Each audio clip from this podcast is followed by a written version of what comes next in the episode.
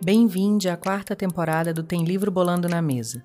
Eu sou Fernanda Fontoura, cantora, ativista, psicóloga, psicodramatista, educadora, bissexual, mãe de dois filhos, viva no amor e exercendo o amor, a liberdade a artesania relacional e afetiva em caminho movimento vivo.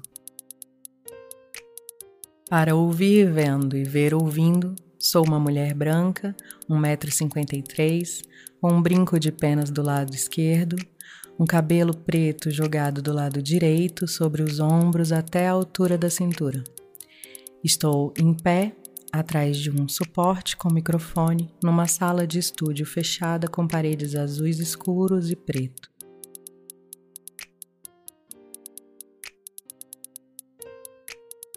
Tem livro bolando na mesa é para ler ouvindo e ouvir lendo textos que incidem na descolonização e abrem frestas no despertar de antigos novos mundos ao recordar quem somos, mesmo antes de ser gente. Nessa temporada, temos ainda ações de acessibilidade como linguagem de sinais, pondo a voz nas mãos de Babi Barbosa. Na quarta temporada, apoiada pelo Fundo de Apoio à Cultura do Distrito Federal, amplificam-se as vozes de pessoas autoras LGBTQIA, pretas, indígenas e ou mulheres em seis textos selecionados. Acompanhe as edições e lançamentos no perfil arroba Espiral Criativo Oficial no Instagram. Travesti, Corpa Design, Eva Niara. Minha corpa nua vai muito além daquilo que é visível no dia a dia. Mostra as nuances do íntimo da minha condição humana. Em cada curva escorregadia, da mais ínfima à mais voluptuosa, me desenho. Não sigo as determinações do corpo ideal como ele é ditado lá fora. Construindo uma feminilidade tecnológica, atravesso as escalas nanomecânicas propostas a mim e vou me fazendo assim uma travesti ciborgue ancestral infinita.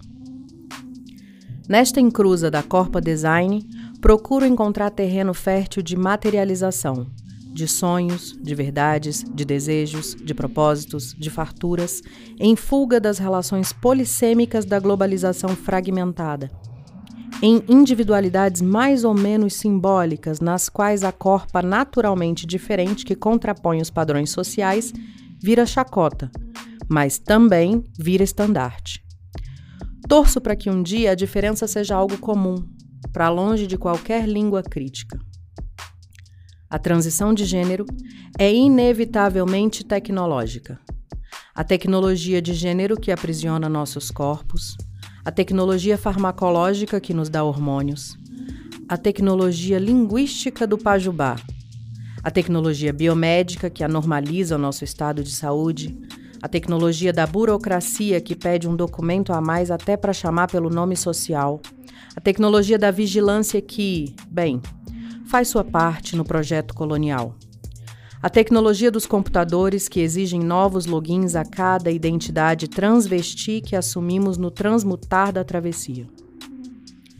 Hoje vejo que mulheres transvestigêneres, afro-indígena latines, são a espinha dorsal deste mundo e todos os outros que virão a fruir, e é dentro disso que produzo minha travestilidade não importa que mundo é esse que veio à sua mente, ele foi imaginado por neurônios travestis de uma afro-indígena. E se não era antes, tornou-se ao imaginarmos que foi.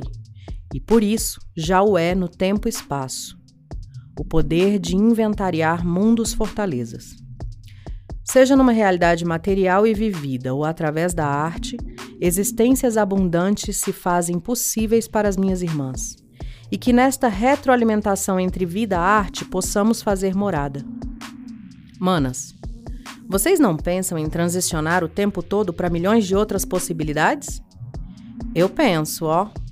Fico viajando na ideia de ter o superpoder de me metamorfosear ao meu bel prazer para o que eu bem inventasse.